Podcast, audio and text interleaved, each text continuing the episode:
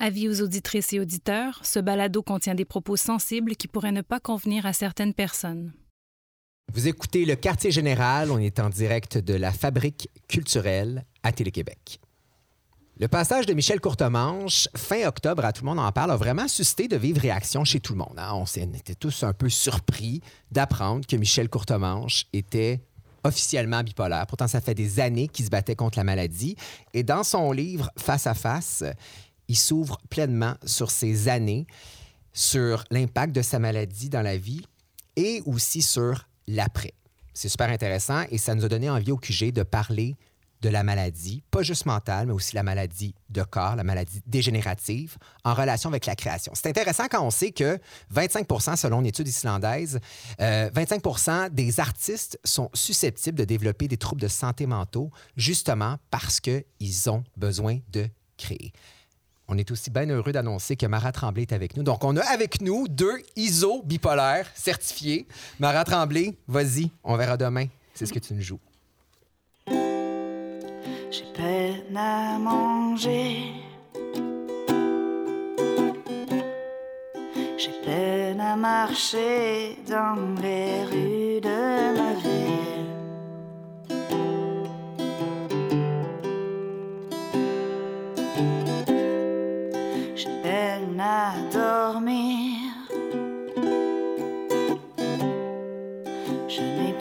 Envie de faire l'amour tranquille.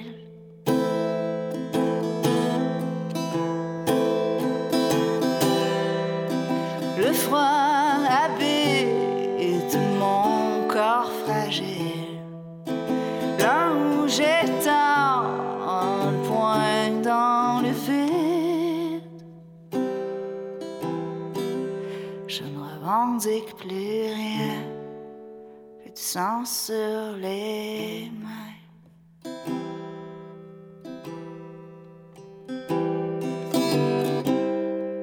Le vide s'installe. Son écho me nargue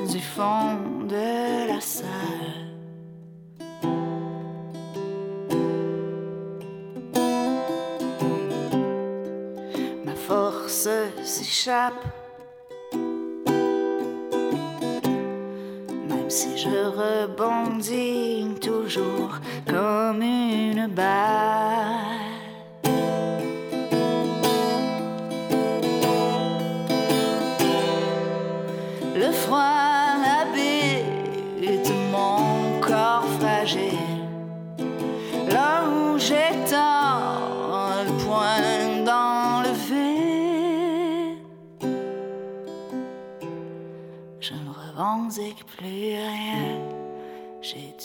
Sur les mains.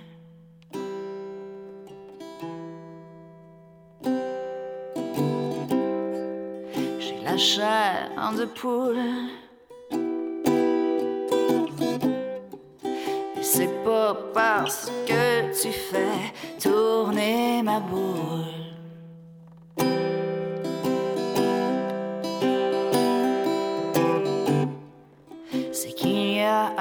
Qui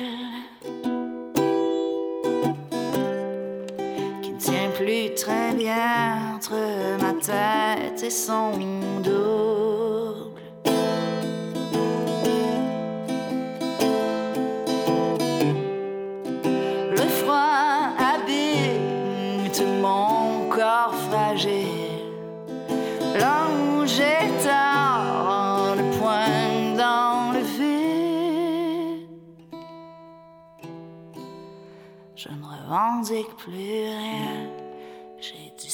Sur les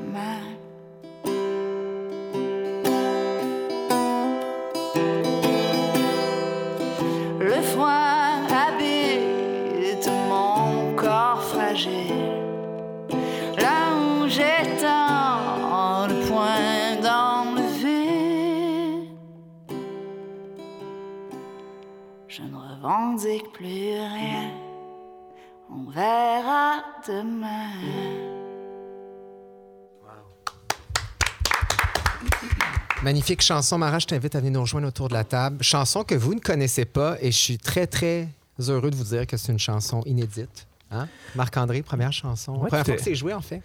Tout à fait. Je suis vraiment content, en fait, qu'on ait invité Mara Tremblay, entre autres, parce que ben, c'est une artiste qu'on suit depuis vraiment plusieurs années puis qu'on qu'on apprécie. Mais aussi parce que, justement, on lui a offert comme ça, carte blanche, de dire euh, on a besoin que tu viennes nous interpréter deux chansons. Au départ, elle avait choisi deux chansons, euh, dont le Chihuahua qui va être interprété un peu plus tard. Puis elle a changé d'idée en cours de route, puis elle s'est dit j'ai envie d'essayer une nouvelle chanson, de. de un, un peu de, de- prendre un risque, d'essayer une chanson inédite qui, dont il n'existe pas pour l'instant de version en disquée, enregistrée. Et euh, on a reçu une version très, très euh, guitare-voix comme celle qu'on vient d'entendre. Puis là, je, je- je l'écoutais, j'ai retranscrit les paroles parce que je, je me demandais pourquoi elle a choisi de faire cette chanson-là pour nous. Puis j'ai compris quand j'ai lu un peu les textes, je trouve qu'il y a vraiment des, il y a vraiment une citation, une, phra- une phrase entre autres dans le, dans le deuxième couplet. Non, je l'ai, je l'ai juste ici.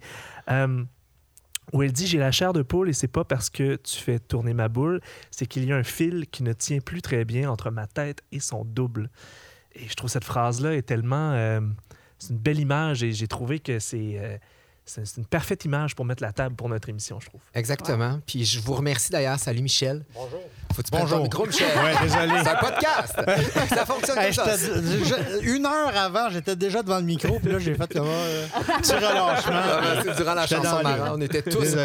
en, en transe. Donc, euh, merci beaucoup, Michel Courtemanche et Mara Tremblay, d'être là. C'est un sujet plaisir. qui est peu évident et je vous, euh, je vous ai présenté comme des ISO bipolaires à la blague, mais c'est quand même important parce que vous avez choisi d'en parler publiquement et forcément, vous Mhm. avez maintenant un impact sur la vie des gens. Mara t'a accompagné autour de la table. On va avoir la chance de lui parler. Salut, Édouard. C'est ton fils Allô? de 17 ans qui t'accompagne Il à a la 16 musique. ans. Il peut avoir 17 ans. Avoir- Il a, il a tous les ça, ça, ça, Je te vieillis un peu. Tu as l'air plus vieux que ton âge. ça. Michel, je vais te poser la question parce que c'est quand même plus récent pour toi que Mara. Euh, lors de ton passage à Tout le monde en parle, début Ouais. octobre, tu as surpris pas mal le Québec. Tu en as parlé en 2011 dans un documentaire à Canal Vie Oui. euh, de ton trouble de la bipolarité. Et mais euh, ça a pas mal ébranlé tout le monde. Tout le monde s'est dit, mon Dieu, il était bipolaire, ça explique bien des affaires, etc., Ouais. etc. Ça crée de vives discussions dans les maisons, chez la mienne aussi. Euh, Qu'est-ce qui a changé depuis ton passage à Tout le monde en parle, depuis que tu es officiellement, publiquement, un certified bipolar? Euh, ceinture noire. Ceinture noire. Euh, ben, en fait, il n'y a, rien qui est changé. Euh, J'ai eu beaucoup de commentaires des, des- des gens, des, gens qui sont bipolaires ou qui connaissent un bipolaire ou qui qui savent pas quoi faire avec leur enfant, qui pensent qu'ils sont bipolaires parce que c'est quand même difficile à diagnostiquer quand, quand, quand, quand ils sont jeunes. Euh, mais il n'y a pas grand-chose. Parce que depuis le documentaire, tout a parti là. Je me suis dit, je vais faire un documentaire, je vais en parler une fois pour toutes, mais j'ai décidé de parler. J'ai effleuré le sujet un peu de la bipolarité et de la, surtout de la to- toxicomanie. Mais en allant à Tout le monde en parle, euh, dans, dans la biographie, face à face, euh, là, j'en parlais un peu plus profondément avec des termes beaucoup plus techniques, avec des psychologues, puis des médecins traitants. Puis, et Exactement. Et tu te mets littéralement nu là-dedans de toutes les étapes de ta carrière, de genre euh, du pic de 89 à 95 jusqu'à Mhm. l'après, etc. Euh, c'est Jean-Yves Girard qui a écrit Oui. le livre, qui est Oui. un ami à toi, Oui. en qui Qui énormément... devenu un ami. qui est devenu un ami, Ouais, ouais. en qui un gars, en- de ce que je comprends par euh, son implication dans le livre, en qui tu as beaucoup confiance. D'ailleurs, Oui. il y a plein de- d'extraits d'entrevues avec ton thérapeute, par exemple. Euh, tu dis euh, dans le livre, c'est une maladie qui se guérit malheureusement pas. Mhm. Elle se modifie comme un virus et la médication change constamment. On y va avec l'humeur, comme là, c'est plutôt difficile à cause de la température. Euh, tu es dans quel mood présentement? Là, c'est drôle que tu me parles de ça parce que ce matin, je me suis levé en pleine forme. Habituellement, euh, j'ai toujours une mini-dépression saisonnière là, quand, quand l'hiver arrive puis qu'il manque de luminosité. Ben là, c'est plus dur euh, mentalement et physiquement. Mais ce matin, j'étais j'étais en pleine forme. Puis j'espère garder cette forme-là un petit peu plus longtemps. Peut-être peut que tu es un peu comme Mara, une espèce de, de, de syndrome de, de, de, de déprime saisonnière à l'envers. Je lisais euh, que, que, ben, que Mara disait. Ah oui, moi, c'est à l'envers. oui. Toi, Ben, c'est à l'envers. Écoute, je lisais parce Ah, pour que. vrai? Ah, moi, quand les gens sont heureux, qu'il fait beau, tout, je capote ma vie. C'est ma fête le 21 juillet. Je suis down comme jamais. Eh ben, voyons, c'est C'est incroyable. là, Elle j'ai a mes fait- pires dépressions. Elle a fait paraître un roman en 2011 qui s'appelle Mon amoureux est une maison d'automne. Puis là, je lisais un article avec. tu avais fait une entrevue avec Nat- Nathalie Petrovski à l'époque en 2011. J'en revenais pas. Moi, c'est tellement l'inverse de ma vie où tu disais. Tu te disais allergique à l'été. Tu disais que c'était synonyme de down et de dépression, alors que tu te sens renaître à l'automne. Ouais. C'est le monde à Oh l'envers. Ouais, moi, quand c'est l'automne, que ça rafraîchit, qu'on peut enfin respirer, les feuilles sont belles, on dirait que ça me donne de la vie, j'ai envie de marcher, j'ai envie de vivre. Ah, ouais. J'adore l'hiver, j'aime marcher l'hiver, l'été. Je passe l'été dans la maison, j'ai de la misère à sortir me baigner. J'ai une super piscine, j'ai de la misère à faire. Mon Dieu, Mais- faut que tu deviennes porte-parole de l'automne parce que moi, je suis sur la luminothérapie depuis le mi-septembre. Ben, mon roman Ouais. s'intitule Mon amoureux est une maison d'automne, pas pour rire. Mais tu sais, tu disais, l'été, tout le monde est heureux, tatati tatata. Est-ce que ça, donne, ça te met une pression Ben d'être oui. heureux? C'est ça, hein? Ben, puis tout le monde est beau. Puis plus tu vieillis, plus t'es plus, t'es plus remarqué par personne. Fait que c'est comment plus. On dirait que plus je vieillis, pire que c'est l'été. C'est comme. Oh, ça va-tu passer? Pourtant, j'adore la nature. J'adore. Si j'avais un chalet, peut-être que je serais en communion avec. Mais l'automne, sincèrement, ça me redonne un méchant kick. Ah, moi, j'ai juste le goût de mourir. ah, c'est épouvantable. Quand je vois que le soleil est de moins en moins présent, puis que. Ah non, puis je me lève le matin de bonne heure, puis il n'y a pas de soleil dehors, ah non, je capote. Je capote. Mara, toi, tu te situes où par rapport à, à ta maladie présentement? Est-ce que tu es dans un état qui est constant? Est-ce que tu te sens bien? Euh, si on veut parler de médicaments, moi, le lithium a changé ma vie. J'ai été 10 ans à essayer plein de médicaments qui me faisaient pas, qui avaient des effets secondaires vraiment débilisants, qui, qui me faisaient pas du bien. Puis, euh, ils me faisaient pas essayer le lithium parce que c'est le médicament qui coûte le moins cher. Fait que c'est carrément des lobbies euh, qui, fait, aux psychiatres des, médicaments. On vient de sortir ça, ça, ça, ça, ça. Fait que le jour où j'ai commencé à être sur le lithium, je peux en parler à mon fils, mon équilibre, il a fait Wow! OK, c'était cœur, hein? Fait qu'il me reste encore des périodes plus difficiles. Mais là, je pense que je souffre plus de fatigue émotionnelle que de débalancement euh, bipolaire. Je pense que je suis dans une très bonne période, mais c'est une question. Mais comme Michel dit, c'est un réajustement tout le temps. Édouard, tu peux, tu peux confirmer ça? Clairement, je t'ai jamais vu autant heureuse là, de- depuis que justement prendre du lithium. C'est sûr que pendant le traitement de justement de avant le lithium, pendant le temps qui était comme, à l'hôpital, c'était plus dur pour moi. Puis dès qu'elle est comme sortie, c'était comme wow, Un autre elle va bien. Ouais. Une autre mère. Je- Je veux vous poser la question parce que, évidemment, vos carrières euh, se, se- se sont, euh, surtout pour Michel, dans le pic de la maladie. Euh, Mara aussi, tu as sorti un album, tu as écrit beaucoup de chansons avant d'être diagnostiquée. Est-ce que pour vous, la maladie, avec le recul que vous avez, indépendamment du succès que vous avez eu, euh, est-ce que c'était est-ce que c'était un moteur de création ou c'était un frein à la création? Ben pour moi, euh, moi j'ai toujours été créatif, même dans des périodes où c'était plus creux. Euh, j'avais pas de problème de, de- de- de- vraiment de, création. J'avais pas de problème de page blanche. J'avais pas de problème. J'avais pas de problème de, ce type-là. Mais quand j'étais dans un high, j'étais créatif en tabarnak. Ben oui, puis on l'aime, ce high-là. Oui, on l'aime. Sauf que euh, il n'y avait pas juste la création, il y avait aussi prendre des décisions sur euh, ma, carrière. C'est-à-dire que quand j'étais en Europe, je disais, OK, là, j'étais dans un high, puis OK, book-moi six shows par semaine, puis on y va, là, euh, à la semaine, go, go, go, go, go. Moi, je ne veux pas rester ici longtemps, fait que, ouais, book-moi ça. Et quand j'arrivais pour exécuter le- le- les spectacles, puis que j'étais dans un creux bipolaire, ben là, je trouvais ça dur en tabarnane parce que il fallait que je vive avec la décision que j'avais prise avant quand, pendant que j'étais dans un, dans un high. Fait que oui, c'est le fun de créer, de créer puis tout ça, mais il faut faire attention aussi à ce qu'on à ce qu'on dit et à ce qu'on fait. Il y a comme cette espèce de mythe hein, chez les artistes où on a l'impression que la création vient forcément de la douleur. Ouais, est-ce qu'on doit On souffrir dirait pour que créer? c'est- presque à se demander. je- en fait, je me demande, est-ce qu'un artiste bipolaire se dit qu'il y a un risque un peu à la limite de. Si tu équilibres tes hauts et tes bas, ben tes hauts vont être moins hauts et donc ta créativité Ah, moi, j'ai va pas souffrir. écrit pendant des années. Dépendamment de la médication, justement, j'avais plus rien dans ma tête qui se passait. C'était c'était une espèce de vide euh, plate. Là, j'ai baissé un peu le lithium, puis je me suis remis à écrire. ça- Mais quand j'étais... dans- Avant d'être traitée, c'est clair que quand j'étais dans des je- moi, je, je veux dire, j'écrivais les tunes, mais je faisais tous les arrangements dans, le même, dans, dans le même trois heures. là. Mais tu dois t'ennuyer de Je ça, jouais le drum, la baisse, je jouais les violons, les arrangements de violon d'orchestre au complet, des chorales. Gars, je, je remettais mon démo le lendemain, puis les gens disaient, hey boy, OK, qu'est-ce qui s'est passé? Et quand j'allais mal, ben, les gens autour de moi, comme ils savaient pas qu'est-ce qui se passait, ils disaient, ben, écris, écris, profite-en. Je l'aurais pas fait de moi-même parce que je filais pas, puis je, je serais restée dans mon lit à rien faire. Mais euh, vu qu'il y a quelques personnes qui me disaient, ben, profite de ce- c'est quoi qui marche pas, pour essayer de comprendre pourquoi tu te sens mal, ben là, j'écrivais quand je filais pas aussi. Mais à partir du moment où tu stabilises tout ça, est-ce que la créativité en prend pour son mal un peu? Est-ce que, pourtant, je veux dire, Cassiopée, euh, album vraiment reconnu par la critique, euh, nomination au Gala de la Disque, tout ça, à une époque, si je comprends bien, où tout allait bien, là, quand même. Écoute, j'ai pris des chansons que j'avais écrites avant. Ah je je t'avouerai qu'il y a une couple de tunes là-dedans qui ont été écrites avant. Et il y a une couple de tunes qui ont été écrites face à un lac. Euh, je vous dirais que quand je suis en nature, euh, tout est guéri. Je suis une personne qui est extrêmement guérie par la nature. Je viens de la côte nord, je viens du bord du fleuve. Et, et quand je me retrouve devant la nature, dans la nature carrément, ben, on dirait que mon imaginaire il est plus en paix, tout est plus ouvert. Fait que j'écris des tunes plus contemplatives, mais je les écris quand même. Toi, Michel, c'est où est-ce que tu te sens plus euh, guéri?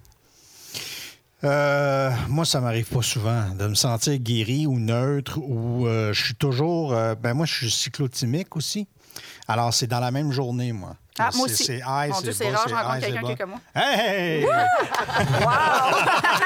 Ça, c'était un high five. C'est comme une switch de, comme une switch de lumière. Vous l'avez pas vu, à 5 mais- heures, la switch s'allume ou se ferme. Exactement, C'est- fou, dans la même journée, t'as comme... Wouh! OK, là, je fais le vin. Ouais. Michel, dans le livre, euh, il y a un passage qui m'a vraiment euh, touché. C'est un, un extrait de- d'entrevue avec ton thérapeute lors de ta première rencontre. Oui. Euh, il dit il y avait chez lui, parlant de toi, lorsqu'il t'a rencontré, une désorganisation totale, une perte d'estime de soi. Il n'y avait plus d'habits, il était tout nu. C'était plus l'humoriste, il était simplement Michel sans aucune identité. Ouais. Je veux t'entendre là-dessus. Ben, en fait, quand, je- quand je suis rentré à, à la clinique de, de- de- de- de désintoxication, où là, ils ont découvert que j'étais bipolaire, euh, j'avais mal en dedans. J'avais vraiment mal, mais je ne savais pas ce que j'avais. Puis comme j'étais quelqu'un qui n'était pas supposé avoir de problème parce qu'il y avait tout, euh, je ne pouvais pas malheureusement partager ça avec mes amis, ma famille, tout ça. Enfin, je gardais tout en dedans.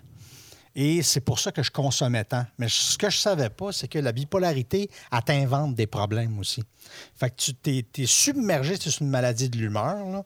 Fait qu'elle va te submerger de faux problèmes que tu comprends pas, qui viennent, qui viennent t'envahir, T'alourdir. puis t'alourdir, puis euh, t'es, t'es pas capable de, t'es pas capable d'avancer parce que t'es, t'es lourd en dedans. Tu sais, t'es, t'es pas bien. Et, euh, et quand j'ai rencontré Gilles, mon, mon- mon thérapeute, il, m'a juste dit ben, on va le trouver ensemble. Et, euh, et ça a été, ça fait 18 ans que je suis avec le même thérapeute parce que ma, ma maladie, elle me lâche pas, puis elle continue de créer des problèmes, puis elle continue de, de- de vivre, elle. Est-ce que c'est la même chose avec toi, Mara? Est-ce que c'est un travail qui est constant? Constant. C'est hyper épuisant, vivre avec Mm. ça. Parce que moi, c'est toute la lourdeur du monde là, que j'ai sur les épaules. C'est sûr que si je dois 3 piastres, j'ai l'impression que j'en dois 100 000. là. si, euh, si je suis en retard, je capote ma vie. Si, euh, on dirait que chaque petit problème devient bien trop gros. Fait qu'à un moment donné, tu veux plus vivre parce que c'est impossible à supporter. Le poids devient carrément impossible à supporter.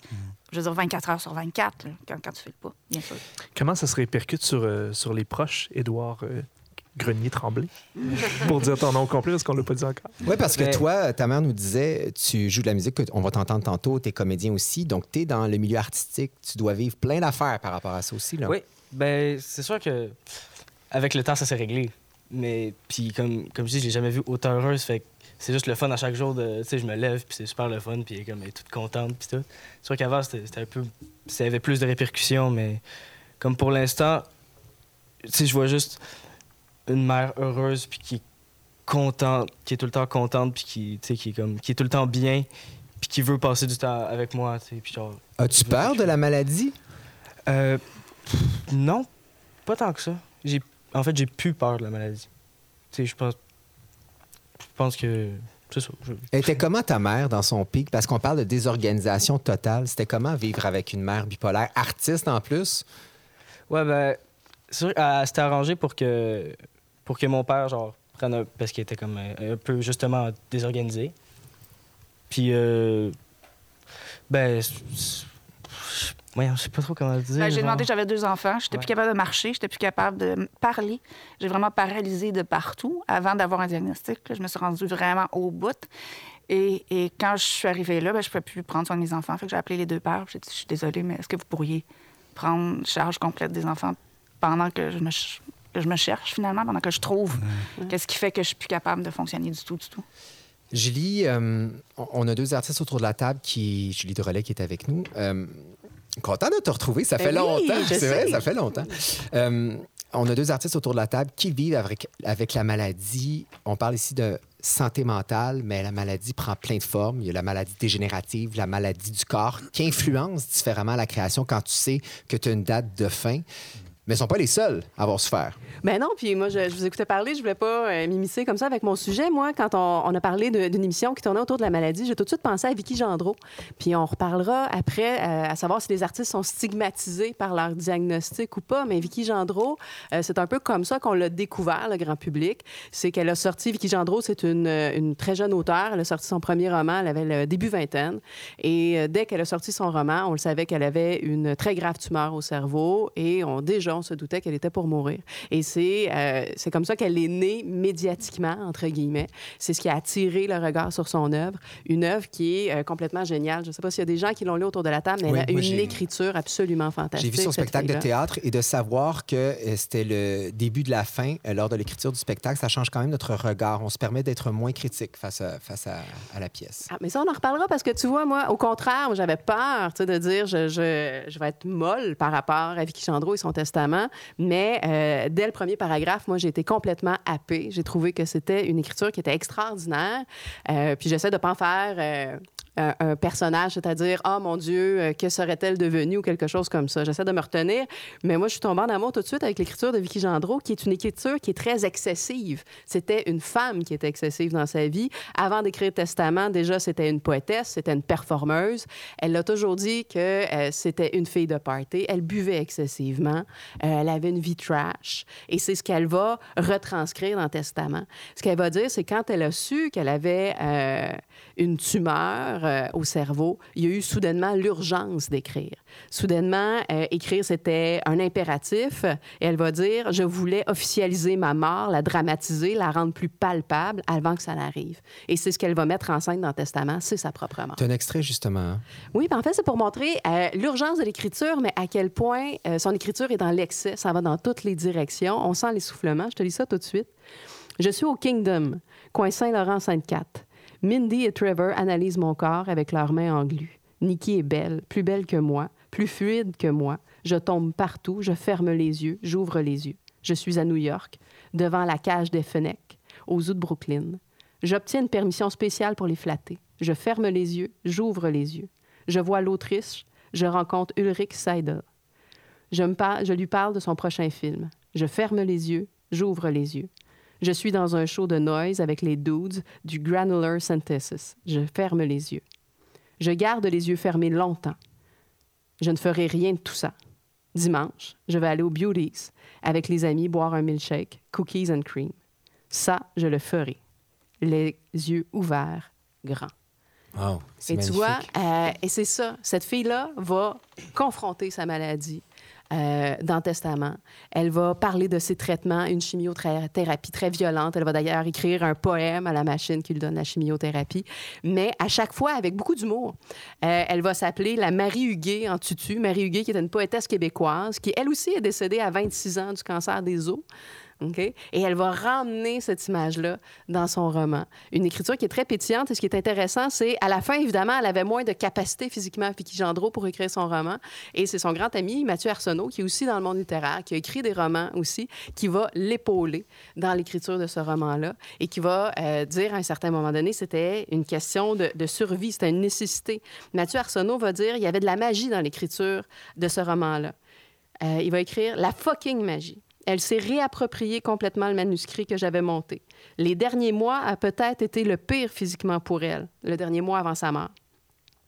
Mais je peux dire que je l'ai vue heureuse, peut-être pour la première fois de sa vie. Oui, quand j'y pense, je ne trouve pas de souvenir d'elle heureuse à ce point.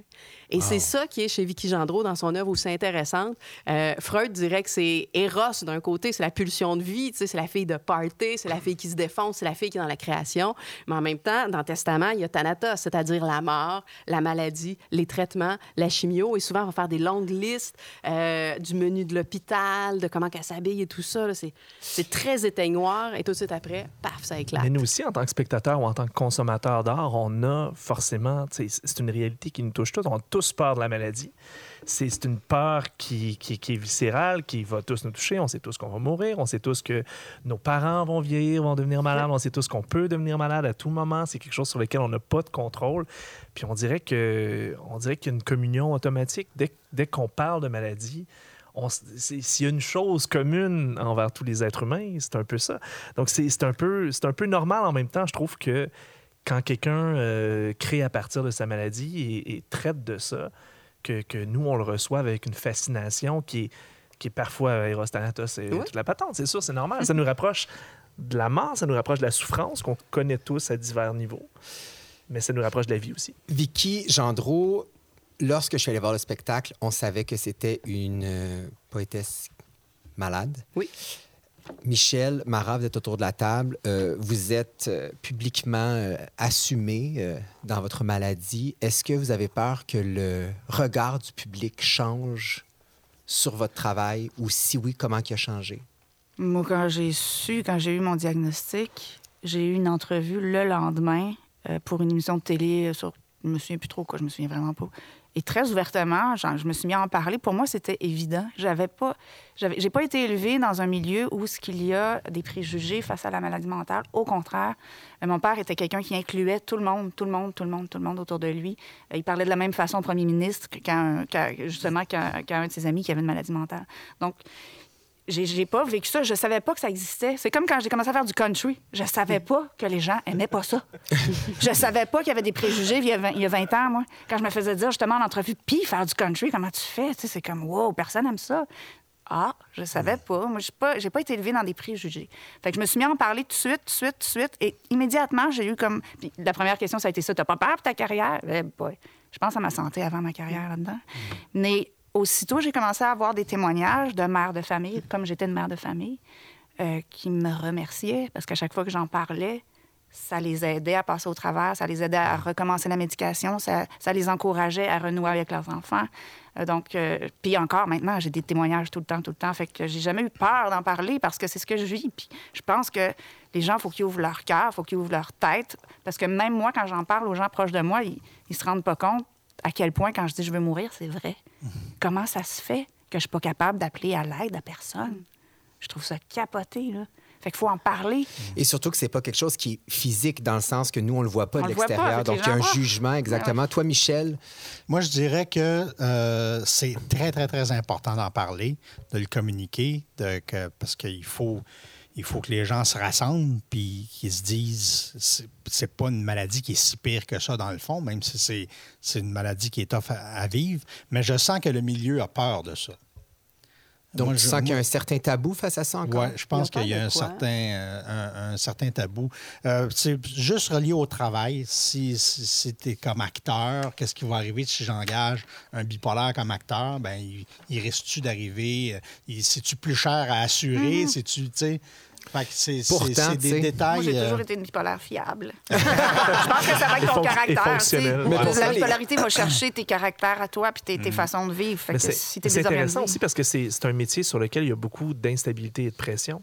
Et c'est probablement de là que vient un peu le préjugé. C'est-à-dire, c'est sûr que si tu fais du 9 à 5, on va se dire, bah, tu sais, c'est- c'est- plus facile un peu. Tandis qu'une vie d'artiste, c'est déjà pas simple. Ah, moi, je serais plus Ah en ouais. vie d'un 9 à 5, je suis désolée. ce serait que pire, en fait. Mon cerveau est tellement en montagne russe, puis hein, c'est impossible. Là, j'aurais vraiment des problèmes. De, de- Je suis suicidaire à la base, faut pas avoir peur de le dire. là. Je, suis née comme ça, j'ai hâte de mourir. Je sais pas quand ça va arriver, mais j'ai hâte en maudit. je trouve Fait ça lourd, la vie. C'est Mais comme donc, ça. Mais donc tu, tu réagis comment quand, euh, quand il se passe des choses comme ce qui est arrivé à Tout le monde en parle avec Hubert Lenoir, où il était un peu rabroué, genre, dis pas ça, des choses Ben, comme c'est ça. exactement ce que je disais tantôt. Pourquoi, moi, ce que je, quand je le dis, euh, les, mes proches, à part mes enfants, là, qui sont super à l'écoute, ils, ils, ils réagissent pas. Lui, il le dit à la télé comme ça, puis là, tout le monde capote. Justement, peut-être parce qu'il n'est pas certifié. Il y a une espèce d'empathie. Mais la détresse ça, appartient à tout le monde. certifié. Non, mais le diagnostic dans notre société, c'est quelque chose de super important. On accorde beaucoup, malheureusement, trop de valeur Mais à tu peux ça. être en détresse puis t'enlever la vie, même si t'es pas fait. certifié. Fait il faut écouter les clairement, gens. clairement, il cherche, ce gars-là. tu sais. Il, il cherche, il fait n'importe quoi. Fait que pour moi, quand, quand il a lâché ça à, tout le monde en parle, premièrement, je ne l'ai pas entendu la première fois. C'est quand Danny l'a répété que j'ai compris qu'est-ce qu'il venait de dire. Puis je me suis dit, ben, il, il est juste pas heureux, c'est tout. Il est juste. euh, il cherche. c'est un jeune, il a 24 ans, là, tu sais. Fait que, d'après moi, euh, il traîne une, une adolescence euh, qui est pas finie, là, tu sais. Mais moi, ça m'a fasciné parce que sauf erreur, c'était sur l'émission sur laquelle tu étais. Oui. j'ai trouvé ça spécial que dans, à l'intérieur de deux segments si rapprochés, Mhm. il y, a- il y a toute une discussion ouverte où tu en parles avec une transparence, une Mhm. luminosité évidente. Puis que quand on voit. Moi, j'ai vu en Hubert le Michel Courtemanche du début des années 90, non? Ah, ouais, J'ai vu quelqu'un un peu ouais. en, en- en- en détresse que Mm. tu disais toi-même dans ton entrevue. euh, je savais pas comment appeler à l'aide. Je sais pas comment tu le disais, mais tu disais euh, oui, je l'ai mentionné à mon gérant, mais il l'a. Ouais. jamais compris, il n'a pas Ouais. saisi le message, il a, il a pas attrapé la bouteille à la mer Mm-hmm. que je lançais. Une demi-heure plus tard, on a un jeune artiste qui a à peu près l'âge que tu avais probablement, Ouais. ou presque, Ouais. qui tend un peu une perche comme ça, puis qui se fait rabrouer. C'est. Ben, je peux pas, je peux pas dire qu'il. Je, je l'ai pas pris comme un, un- un- un cri d'alarme, ce qu'il dit. Euh, c'est vraiment de l'insouciance, tout simplement. Je l'ai pas Puis- vu puis en de, la, puis de la jeunesse. Mais ça suscité de vives réactions, chose certaine. Julie, tu parlais d'Eros et Thanatos. Euh, Michel te fait deux tentatives de suicide. Oui. Mara, je ne suis pas au courant, mais probablement. Ouais. Donc, ce désir de mort et ce désir de vie, c'est quelque chose qui est très présent dans la maladie. Comment ça se traduit dans la création? Ben, c'est pas un désir de mort comme euh, un désir d'arrêter de souffrir. C'est tout. On veut juste arrêter d'avoir mal. Parce que quand ça fait mal, ça fait mal, puis ça fait mal longtemps, puis ça lâche pas, puis tu peux tomber en psychose, puis tu peux faire des, grosses dépressions, puis tu peux faire... Alors, euh, c'est pas, pas comme... On le voit pas comme une solution, la mort, mais c'est comme... On a besoin de se libérer de ça, là, à un moment donné. Euh, Vicky Gendreau disait que le travail littéraire, c'est une façon de fourrer la mort. Je m'excuse l'expression, mais c'est de même qu'elle l'a dit. tu sais. Est-ce que pour vous autres, la, la création, euh, il y a... Est-ce que c'est cliché de dire que c'est un, exutoire, que c'est une catharsis? Est-ce que c'est du gros cliché? C'est ces deux mots-là que j'utilise pas c'est- souvent. Ouais, ça fonctionne, on peut oui. le dire. Ouais. Ça marche, mais moi, quand je, quand je crée, j'ai pas envie de mourir. C'est Mm. sûr que la création m'aide beaucoup. Puis, Ça valorise beaucoup. ouais, puis je me sens bien. Quand je, quand je file pas puis que j'ai plus envie de vivre, c'est parce que le poids du monde est trop, trop lourd. Et le poids de ma vie est trop lourd. Mais ça n'a pas rapport avec euh, la création. Je- dans ce temps-là, je crée pas. tu sais, Je pas... Mais ce qui est fascinant avec Michel, c'est, contrairement, mettons, euh, à, à Mara, c'est que toi, tu viens du milieu de l'humour. Donc, on s'attend à ce que la personne soit constamment Ah, ben oui. heureuse. Il y a une pression tout le d'être temps, funny. c'est c'est pas parce que t'es pompier que tu passeras jamais au feu. c'est vrai, c'est un fait, bon que, exemple. euh, fait que le- le vieil adage qui dit que le clown est triste, c'est un peu vrai dans, dans mon cas. Un artiste qui est euh, traité, qui est médicamenté, est-ce qu'il se sent sur le flat? Euh, que la vie est, Ouais. est plate un peu. Ouais. Euh, moi, je, je, je- je l'ai senti un peu comme ça, oui, plate, parce que je vais toujours avoir un fond dépressif, moi. Euh, Puis, euh, contrairement à toi, le lithium, il m'a pas, pas beaucoup aidé. Il m'a il m'a trop mis euh, À plat? à plat, puis je, je dormais trop, puis... euh, Mais c'est parce que la dose était trop grande. Pourtant, non, je faisais Tu vérifier la, la, la, la lithémie, puis tout était parfait. C'est juste que, tu sais, chaque cas est particulier, tu sais. Toi, Mara, est-ce que, est que des fois tu te sens sur le flat? Comment tu réussis à stimuler la création? Parce Ben oui, je me suis sentie. euh, c'est ça, j'ai pas écrit Ouais, pendant une couple d'années, mais c'était une question de dosage de lithium. Fait que, aussitôt que j'ai rebaissé un peu, parce que moi, j'ai beaucoup, beaucoup de voix dans ma tête. Ça a l'air, c'est pas nécessairement dû à ça, mais j'ai d'autres problèmes. là. mais j'ai beaucoup, beaucoup de voix dans ma tête. C'est comme si j'étais tout le temps dans un café avec plein de gens qui parlent. Mais ça, ça fait beaucoup de chansons. Parce que j'accroche plus sur les mots, j'accroche j'accroche plus sur les images. Fait que quand j'ai ces voix-là dans ma tête, j'écris beaucoup plus. Je suis plus créative. Mais quand on baisse le lithium, là, j'ai plus de voix dans ma tête, ça va bien, mais j'écris rien. Ça, c'est clair. Est-ce qu'il faut se réapproprier la création une fois que le diagnostic est tombé? Parce que, tu sais, je pensais à... Tu sais, moi, je suis en littérature, puis je pensais à des gens comme euh, Émile Nelligan, Charles Baudelaire, tu sais, des gens qui ont, qui ont sûrement eu de... Ben, Émile Nelligan, euh, oui, il a fini... euh, euh, il a Interné. fini à Saint-Jean, interné, mais dans le sens Baudelaire, on sait que c'est c'est des gens qui vivaient des très, très grandes dépressions, qui n'ont jamais été diagnostiqués, puis qui écrivaient là-dedans, tu sais, qui roulaient là-dedans. Mais quand on a le diagnostic, est-ce qu'après ça, il faut se, se réapproprier l'écriture, se réapproprier Ouais. la création? C'est drôle que tu dises ça parce que c'est ça, j'avais noté que ton plus récent album, Cassiope, c'est tu l'as réalisé toi-même. Oui. Tu as emmené ta famille auprès de toi. Je veux dire, on a Edouard avec nous, mais ton autre fils, Oh oui, Victor, est également Ouais. sur l'album. Mon même- ex est là. ton ex est là, celui de gens très proches. ouais. Exactement, tu t'en as fait quelque chose de très personnel. Moi, je l'ai senti comme un chiffre de cet album-là, là, c'est moi qui est au guidon. Oui, absolument. Absolument. C'est comme ça que je me sentais aussi. Mais c'était quoi la question au départ? Parce que j'avais comme une réponse. Pardon, je. J'ai pas de mémoire. Non, je fais c'est blanc dans la tête, j'ai rien. là, je vois Se réapproprier la création. Oui, non, mais écrire un roman m'a beaucoup aidé. Moi, j'ai écrit sept albums de chansons d'amour, presque uniquement ça, à part quand j'étais enceinte de ce magnifique jeune homme. Là, je me suis mis à écrire des chansons plus, plus euh, contemplatives sur la vie. Bon, Les Nouvelles Lunes, l'album s'appelle Les Nouvelles Lunes, c'est vraiment que ça. J'étais enceinte. Les oh, mon Dieu, c'est beau. Mais sinon, c'est que l'amour qui sort tout le temps. Fait que j'étais un peu tannée. Quand j'ai écrit le roman, je l'ai écrit ben, comme un roman. Finalement, ça m'appartenait pas. C'était des personnages qui m'appartenaient pas. Euh, je les laissais vivre. J'écrivais n'importe quoi. Je trouvais ça vraiment libérateur de pouvoir écrire d'autres choses que de l'autofiction. Ben, même pas de l'autofiction, que de l'au- de l'autochanson, finalement. Fait qu'après ça, mon écriture a été complètement différente parce que j'ai été capable d'écrire à partir d'une petite étincelle, puis de fabriquer quelque chose, de fabriquer une histoire, de me rentrer dans un personnage. Et là, toutes les chansons que j'ai écrites, j'arrive de deux semaines à Nashville pour écrire. Toutes les chansons que j'ai écrites là-bas, il y en a sept. Il n'y en a pas une que c'est une chanson d'amour. Fait que oui, je travaille très fort sur euh, essayer d'aller chercher autre chose que la douleur amoureuse, l'incompréhension amoureuse. Pourquoi il m'aime pas? Que j'ai fait. Fait que je suis capable. Tu es sorti maintenant- du bobo. Oui, puis je suis vraiment contente. Michel, euh, bon, l'humour, c'est particulier. euh, c'est bon, c'est c'est un- de l'écriture en humour. D'ailleurs, tu écris beaucoup. Oui. Tu as participé à 5 Bye Bye. A-tu fallu que tu te réappropries ce titre d'humoriste-là? Ben, ça a été. euh, oh boy. Pour, pour le cas du bye-bye, je voulais pas le faire. Oui, c'est ça. Louis Morissette te. te- Il m'a oui, convaincu, mais euh, il y avait, il y avait, il, il croit plus en moi que moi-même. Alors, euh, euh, quand j'ai accepté, euh, deux minutes plus tard, j'avais une crise d'angoisse, puis il fallu que j'appelle un de mes chums, puis que je capotais, puis j'y arriverai jamais. Je suis pas un imitateur, tu sais. J'ai jamais imité personne de ma vie. Comment je vais faire? Puis, euh, puis là m'est venue l'idée de contacter euh, Pierre Verville, qui, lui, a été mon prof pendant les cinq. Oui, tu as coaché pour chacun Ouais, des personnages. Pour chacun de. Ben, presque tous les Mais personnages. si, parce que bon, les bye sont arrivés dans une période de ta vie où tu étais diagnostiqué et traité. Oui. Euh, si, est-ce que l'ancien Michel aurait sauté dans le projet à, à pieds joints? Euh, tu de, euh, que Ben, je peu- savais pas. Oui, c'est ça. Est-ce que le high t'aurait fait y aller à pieds joints? Est-ce que tu aurais été aussi anxieux? Je pense pas, non. Je pense pas.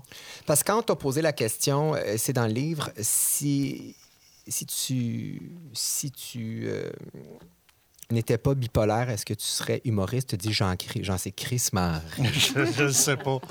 Je ne sais pas. Euh, J'en ai aucune idée. Euh, je- parce que au cégep, tout allait bien. tu sais. Euh, je, je remarque que peut-être il y avait des petites choses qui me fatiguaient, mais tout allait bien. C'était pas. euh, on faisait des matchs d'impro, on avait du fun, puis j'avais pas le trac, puis euh, on embarquait quand on voulait, puis c'était super le fun. Puis, puis avec le temps, ben avec la pression, le temps, la réputation, euh, l'industrie. les, les- montants d'argent que j'étais payé, tout le kit, ben, la pression est venue beaucoup plus forte. Puis on dirait que ça a fait ressortir la maladie un peu plus. Davantage. À, à l'époque, je ne savais pas que j'étais bipolaire. Fait que c'était. Je ne savais pas ce qui, ce qui m'arrivait. Tu te consacres davantage maintenant à l'écriture. Tu dit Oui. en entrevue, moi, j'étais faite pour la scène. La télé, plus ou moins, j'étais faite pour la scène. Euh, au Grand Rire Bleu de Québec, tu étais très anxieux avant de remonter sur Ah, c'était scène. épouvantable. Faire C'était épouvantable. Donc, d'être conscient de ta maladie, c'est devenu un frein, peut-être. Puis même faire, j'ai été demandé pour faire des conférences sur le stress, sur le trac, tout ça. Ben, j'avais trop le trac pour, pour monter Mais sur scène. comment tu gères ça maintenant? C'est tellement drôle de demander à quelqu'un de faire une conférence sur le track. Non, Non, mais je suis fasciné parce que euh, euh, ton agente m'a téléphoné parce que tu étais stressé à l'idée qu'il y ait peut-être un public. Oui. Pourtant, tu remplissais des salles de milliers, de milliers, de milliers de personnes. Ah, mais c'est ça qui m'a tué aussi. C'est le trac, tu- t'en guéris jamais. Il devient toujours de plus en plus fort, puis il t'empêche de travailler à un moment donné. Master, depuis ton high de la bipolarité, comment tu le gères, ce trac-là? Euh, on dirait que je suis comme traumatisé par euh, la scène. Je suis comme, je suis comme plus capable. Je suis plus capable d'être devant public. Euh, ça me prend tout mon petit change pour faire une émission où il y a du public de- devant moi. Les émissions live, je suis pas capable. Euh, il faut que ce soit possible qu'il y ait un stop tape puis que quoi qu'il arrive, quoi que ce soit, que je puisse recommencer ou que je puisse me reprendre. Euh, donc, le, le, le, le track, pour moi, euh, c'est quelque chose qui, malheureusement, j'ai été hypnotisé pour ça, pour le track, puis ça n'a pas marché. Est-ce que tu as l'impression que de justement d'avoir traité la maladie, ça t'a enlevé certaines choses qui étaient super importantes pour toi? Mettons ta passion d'être sur scène, tu aimais quand même ça aussi. Euh, de faire rire les gens. Est-ce que tu as l'impression que tu as perdu des choses à être Je- diagnostiqué? Avant, j'aimais beaucoup euh, les soupers puis faire rire les gens. Ça, c'était quelque chose que j'aimais beaucoup. Et j'ai perdu ça. Ça, je l'ai perdu. Le désir de faire rire les gens autour d'une table, pour moi, c'est comme... euh, je suis devenu un public, finalement. Je suis devenu euh, celui qui écoute plutôt que celui qui fait le show. Est-ce que tu aimes ça? Est-ce que tu t'ennuies des fois de l'ancien Michel? Euh, ben, c'est parce que à l'époque, c'était une façon de, pour moi de communiquer. Euh, je- mais je communiquais pas les bonnes affaires parce que je faisais juste des jokes. Mais c'était une façon de communiquer ma présence, puis le fait que je participais un peu à, à ce qui se passait. Pendant que tout le monde parlait sérieusement, moi, j'étais toujours là à faire le clown. Mais j'aurais voulu partager des choses qui me, qui me tracassaient à l'époque. Mara, est-ce que tu t'ennuies de l'ancienne Mara? Non, pas du tout. Non? Ben, je veux dire, je vais je vais avoir 50 ans cette année. J'ai j'ai quand même vécu plusieurs années de rock et de party et de. j'ai- Tu sais, j'ai eu vraiment du gros fun. là. J'ai eu des grosses peines puis tout. Mais moi, j'aimerais dire que depuis que je prends du lithium, depuis que je suis traitée, c'est complètement le contraire de Michel. Moi, je me sens encore plus à ma place sur une scène. J'ai confiance, j'ai plus jamais le trac. Je, suis pas une grosse trac, mais là. Mais là, là, on dirait que je suis comme, bah, je veux tout mordre. Est-ce qu'on parle vraiment d'ancien, de nouveau? Moi, je je check depuis tantôt, là, le nouveau Michel, l'ancien Ben, ça Michel. change la vie mais d'être oui, traité, Est-ce que tu, toi, tu as vraiment Ben, l'impression qu'il y a une ancienne Ouais, ouais. Mara puis une nouvelle Ben, j'étais une plus capable de marcher, j'étais qui plus capable de parler. Oui, il y a là, une page. oui. C'est Je comme suis deux fonctionnelle individus. maintenant. là. J'étais pas fon- fonctionnelle du tout. J'avais des enfants. Je les écoutais pas. Mon fils vous l'a dit tantôt. J'étais pas en contact Mais avec personne. Dans le sens, est-ce que tu as l'impression que c'est une autre personne, non, carrément? non, non, je suis la même personne qui est traitée. C'est ça, nouvelle, dans ce Puis je l'ai tellement vécu que je suis correcte maintenant. Je suis beaucoup plus calme. Mais quand je suis sur une scène, il y a pas grand place qui, qui me fait sentir à ma, à ma place, à la bonne place. Je m'éclate, j'ai du fun, je danse, je tripe, je fais de la musique. Il n'y a rien qui me nourrit plus que ça. Rien. Fait que Dans le pas fond, il te ça. reste le mieux de l'ancienne Mara, c'est-à-dire tu Oui. peux encore avoir tes chansons de Oui. cette époque-là. C'est inspirant, Quand on ça, t'a inspiré, euh, quand on t'a invité ici, te proposé de faire le Chihuahua, qui est Mhm. une chanson qui finalement explique très bien ton état d'esprit. Moi, ça m'impressionne beaucoup, ça, cette histoire-là. Est-ce que tu veux que je la raconte, Marc? Ben, Euh, tout à fait. J'ai écrit cette chanson-là parce qu'il y avait des gens autour de moi. Mon père, a, mon père a été le premier à ouvrir euh, des tavernes artistiques euh, au Québec, donc l'inspecteur Épingle, il y a- plusieurs, plusieurs, plusieurs années. Et il y a un gars qui était là, moi je travaillais là quand j'étais jeune, euh, jeune adulte, et ça m'impressionnait énormément. Il venait tous les jours et il, parlait comme un enfant. Il devait avoir 40 ans, puis il parlait comme un enfant de 5 ans.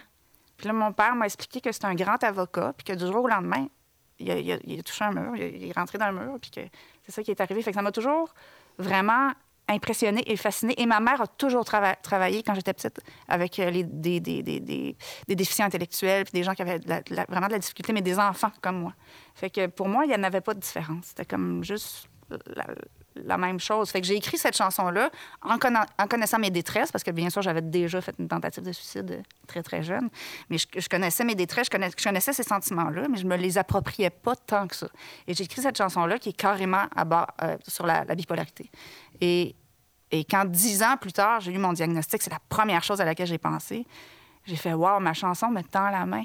J'avais l'impression que j'avais écrit cette chanson-là pour la, la moi qui allait découvrir qu'elle avait en effet cette, cette- cette- ce problème, ce, enfin, je- on ne sait plus comment appeler ça, ce trouble-là.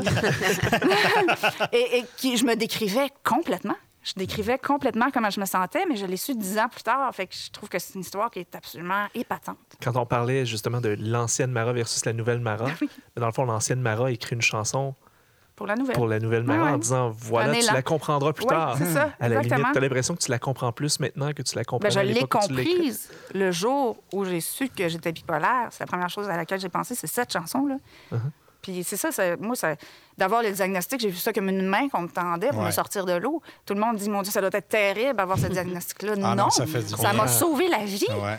C'est comme si quelqu'un me prenait la main et me, me dit On te comprend, Mm. on sait ce que tu as, on met des mots sur ce que tu as, puis on va t'aider. Alors que ça faisait 30 ans que je vivais en détresse, 40 ans que je vivais en détresse. Je, je lisais qu'un des, des- des déclics un peu pour te faire réaliser, prendre conscience de ton état, c'est le suicide de Dédé Fortin. Pour, pour ceux qui ne savent pas, Marat Tremblay faisait partie des colocs à l'époque. Euh, Et J'étais en- très amoureuse de Dédé Fortin. Ah oui, ah Ben. Qui ne l'était pas? je pense que même que moi, je faisais de la route avec pendant, pendant deux ans. tu sais. Puis, Bon, je veux dire, vous aviez des, des mots, j'imagine, mots dans le sens de, de mal. Ben, on, avait, on, euh, parlait en beaucoup, commun. on parlait beaucoup de ça. On parlait ouvertement de ça, beaucoup, beaucoup, beaucoup. Lui, il était très, très euh, conscient de sa maladie. Il avait été interné, puis tout. Puis il était- il- on, on en parlait énormément. Puis il me parlait de ses envies de suicide, puis tout ça. Puis je me suis surprise à, à trouver que, yeah, c'est bien cool, tu vas te libérer. Je le comprenais. Au lieu de faire, non, mais ne fais pas ça. J'étais comme, le sentiment que j'avais, c'est que je le comprenais. Puis c'est là que j'ai compris qu'il y avait de quoi qui marchait pas dans ma tête. C'est pas normal. Parce que quand il est décédé, ben, en fait, c'est quelqu'un, c'est un journaliste qui m'a téléphoné. J'étais à table avec mon, mon vieux, ga- mon vieux garçon, avec mon plus, mon plus vieux garçon qui était tout petit à l'époque. Et le journaliste m'appelle, je suis en train de faire à manger, puis il dit euh, J'aimerais avoir vos réactions euh, sur le suicide Ah, de Dédé Oh, Fortin. Et boy, Oh, OK. Je savais pas, là. Donc ça, ça a été un peu ton fond de baril. Là, où Ah, ça a été comme un espèce de coup. Je me suis mis plein de photos de moi que j'aimais, où je me trouvais belle sur le mur. J'ai comme fait une grosse thérapie de auto, auto aimez-moi parce que parce que je voulais pas en arriver où là il était lui parce que je le comprenais trop. Je comprends. Puis là, je trouvais pas ça normal de le comprendre. C'est là que j'ai comme eu un déclic que c'est pas normal d'avoir envie de mourir. Mais pendant, ton- pendant longtemps, je lisais, tu as essayé de t'auto-traiter. Je ne sais pas si ça a été le cas avec Michel aussi, mais Ben il y a comme ce moment-là où tu te dis, justement, tu n'as pas le diagnostic, tu sais pas trop, puis Ben, j'ai fumé du pot mal. toute ma vie. ça non, mais ça m'a sauvé vrai? la vie. Parce qu'à chaque fois que j'avais de l'angoisse, je pouvais. Quand je, quand je fumais, ça me l'enlevait. J'ai découvert très, très, très tôt. Je suis née en 69, fait que je suis comme née sur une d'un champ de potes, si tu veux.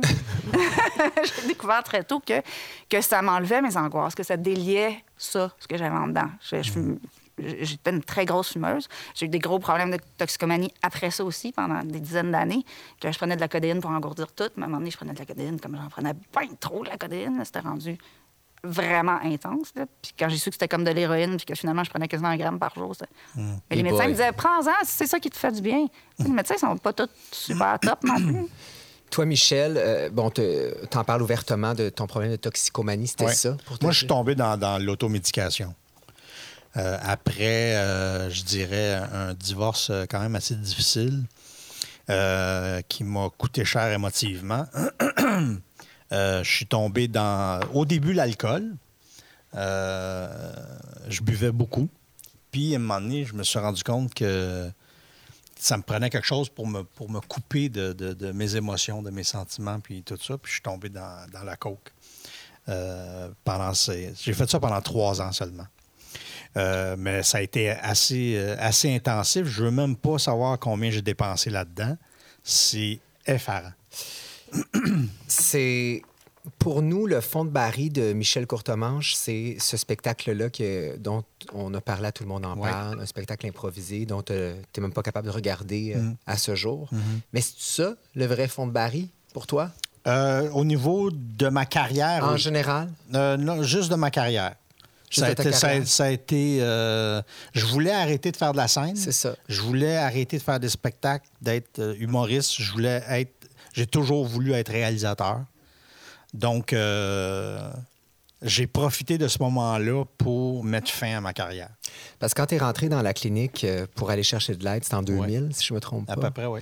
Donc, ça a été quoi l'élément déclencheur pour dire Mara, ça a été le suicide de Dédé Fortin. Toi, qu'est-ce qui a fait en sorte qu'un matin, tu t'es dit, ben là, je- j'en peux plus? Ben, en fait, c'est que je, voyais bien que j'étais incapable d'arrêter de consommer, Euh, même pas pendant deux heures.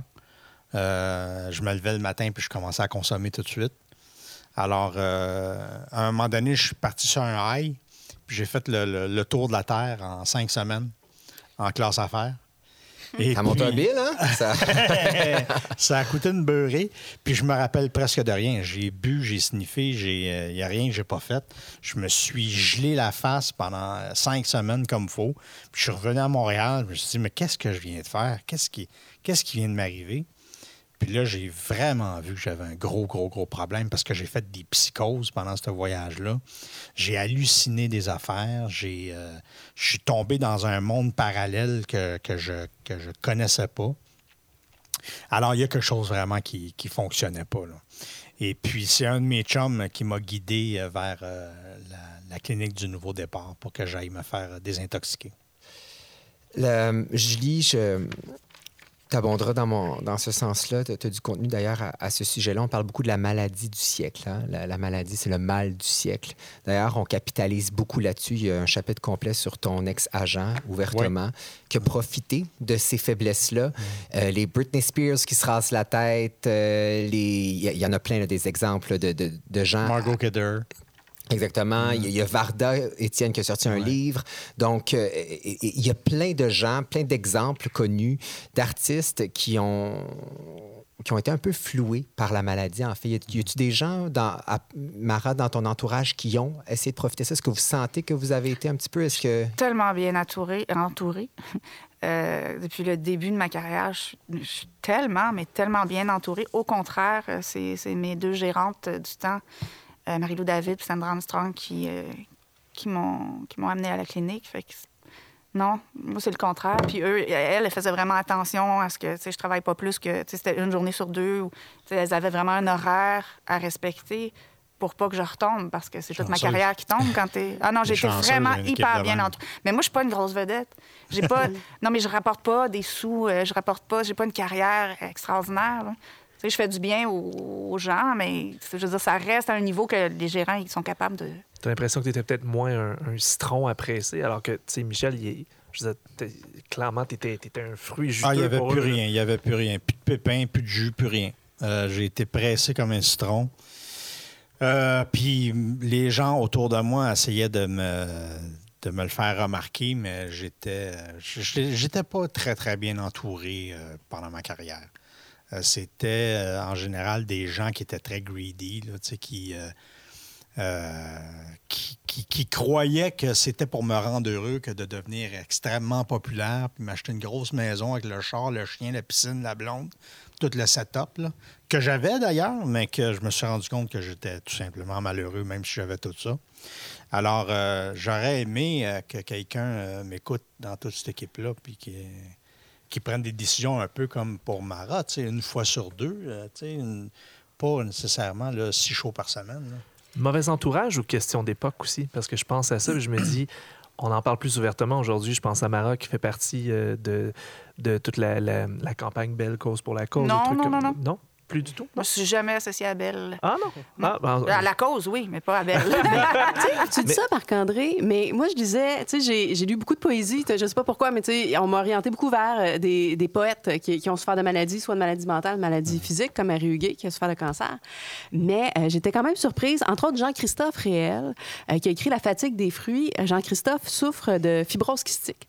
Et il parle beaucoup, justement, de cette fatigue physique-là, qui fait qu'il est complètement, qu'il se sent complètement à côté de la société de, de performance, puis où il faut, faut être actif, il faut bouger, tatati, tatata.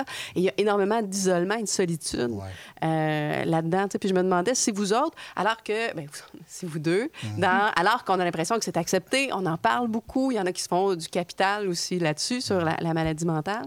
Euh, est-ce que, quand, est-ce que vous, quand même, souffrez d'isolement en se disant, non, moi, je me sens différent, non, je me sens pas... euh, Ben, c'est parce qu'on n'est on n'est pas toujours. euh, ben, moi, je vais parler pour moi. Là. Moi, je suis pas toujours apte à être euh, en présence de d'autres personnes. Euh, je suis constamment en train de m'analyser, mais toute la journée. Où je me dis, bon, ben là, comment je file? Là, ça, c'est-tu bipolaire ou c'est normal? Il vient-tu de me faire chier? Ou bien là, c'est quoi? Là? Mon Dieu, ça doit être épuisant. Ah, mais c'est ça Dieu, toute oui. la journée, là, parce que, parce que tu sais que ça, ça drop, ça remonte, ça drop, ça remonte. Fait que tu, tu reviens chez vous, puis là, OK, je suis correct, là, tu repasses ta journée. OK, un matin, c'était ça, lui, lui, puis elle, puis bon, parce que, OK, il n'a pas aimé mon texte, mais pourtant. En tout cas, c'est. c'est c'est c'est- c'est dur pour moi de m'intégrer. euh, Puis une dans- fatigue physique, j'imagine, si tu te poses la journée à te Ah, poser t'es des brûlé, questions, t'es brûlé. T'es brûlé, ouais. Je me couche à 9 h le soir. Mis à part la médication, c'est quoi vos, vos, euh, vos trucs pour euh, passer à travers vos journées sans justement trop vous aplanir?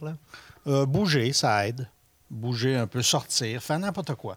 Euh, changer d'air, écouter la TV, écouter la radio, écrire. il faut, si tu, si tu restes toujours au même endroit, c'est pas bon. Il faut, tu sais, je vais aller prendre un café, je vais aller écrire dans un café. Je vais Sortir. aller- Ouais, il faut sortir. Mara, avant d'y aller en musique avec. Ben, je fais trois fois, je veux répondre. je me Ben, vas-y. C'est ça, mais va- vas-y, vas-y. les questions, ils s'en viennent. Ah, je comprends. pas. Ben, je, peux, je peux combiner les deux, les deux réponses. Moi, je suis extrêmement isolée. Depuis que je suis traitée, je vois plus personne.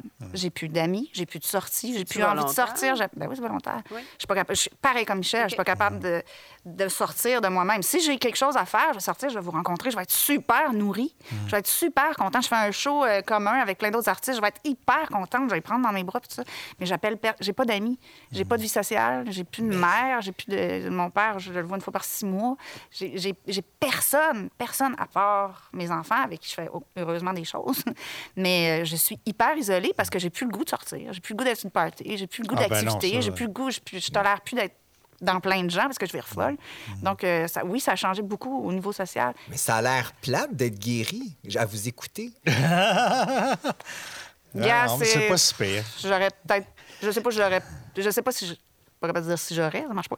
Je- plus d'amis, euh, si j'avais- tu sais, je suis célibataire depuis super longtemps aussi. Je sais pas à quel point ça changerait l'élan social d'avoir des amis puis un amoureux ou quelque chose. Puis Mais ben, justement, là, tu viens de dire le, le- le mot magique, amoureux ou amoureuse. ça existe plus, là, ça. C'est dur d'avoir quelqu'un dans sa vie. là. C'est dur pour la personne. Dans le fond, on protège les gens qui veulent nous approcher puis qui veulent être en relation avec nous. Tiens-toi loin. Reste pas là parce que ça sera pas le fun. là. Donc, On il y est a beaucoup d'auto-sabotage là-dedans, j'imagine aussi. J'imagine.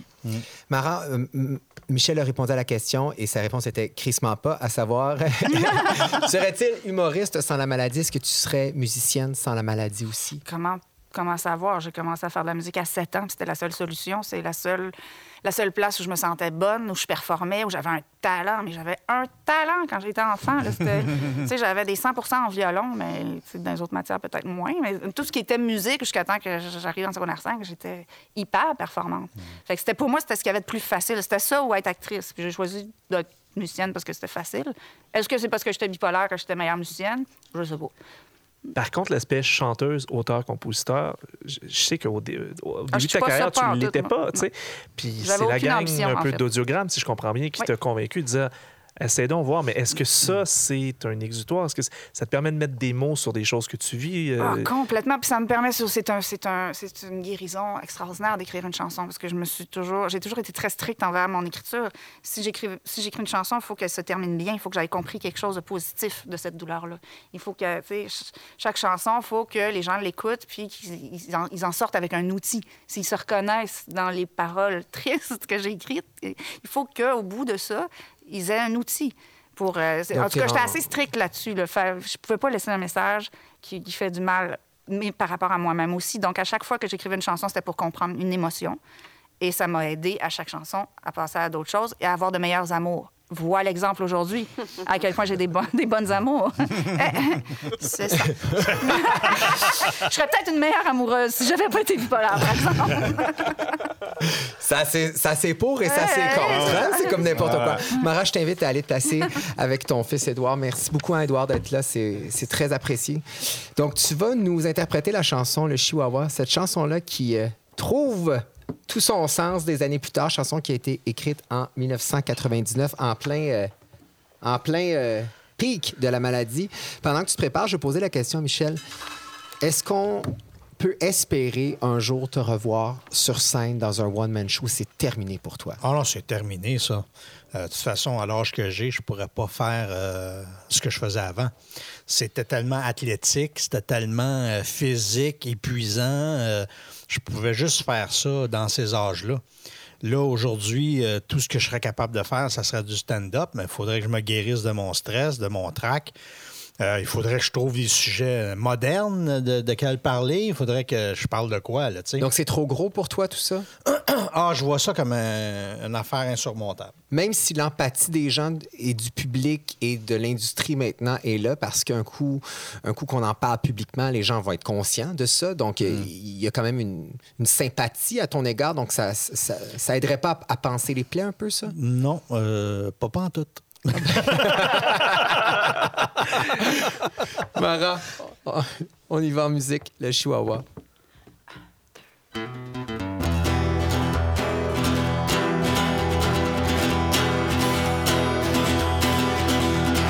Mon nom c'est Suzanne, je flamme dans le ciel et le temps, je suis Wanda Woman dans un petit sourire. Ma cape est une bombe à détonation fragile, c'est quand je tombe vie se défile. Me sens comme un chihuahua dans un pet shop de San Nacho. Me sens comme un chihuahua, sortez-moi de là.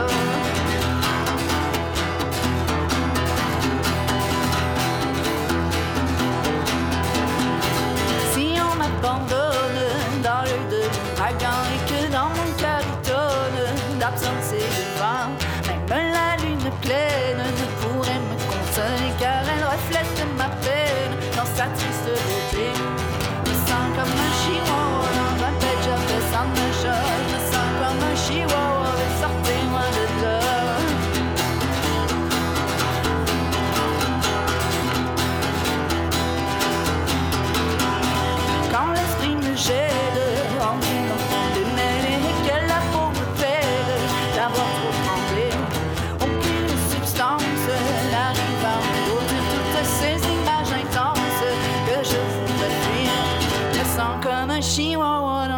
de. Je me sens comme un chihuahua, vite sortez-moi de là.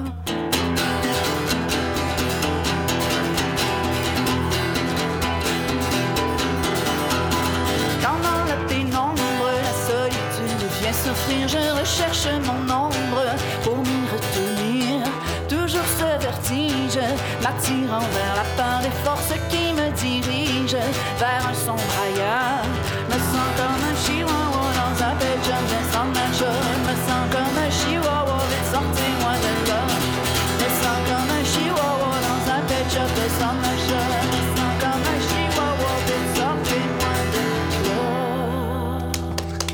Wow, bravo.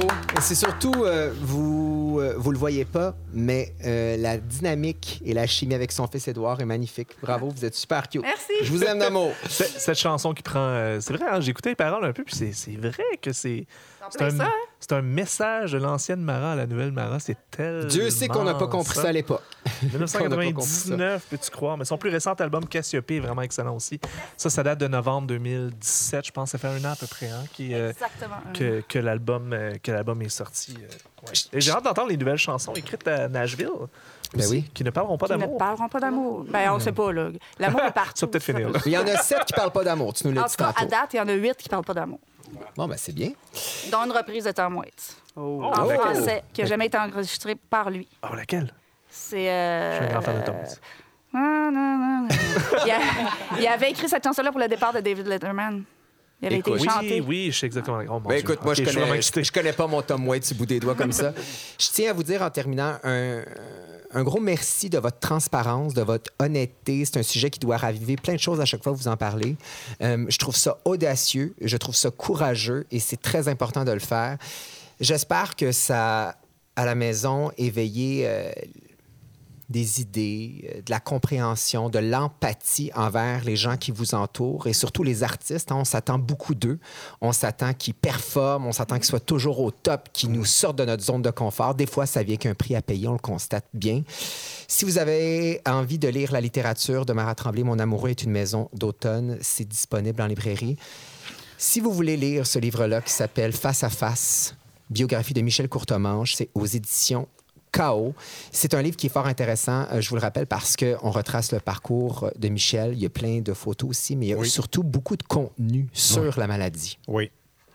Beaucoup. Voilà. Donc, J'ai appris plein de choses en même temps. Merci beaucoup de votre Ben, merci. présence à l'émission. plaisir. Merci.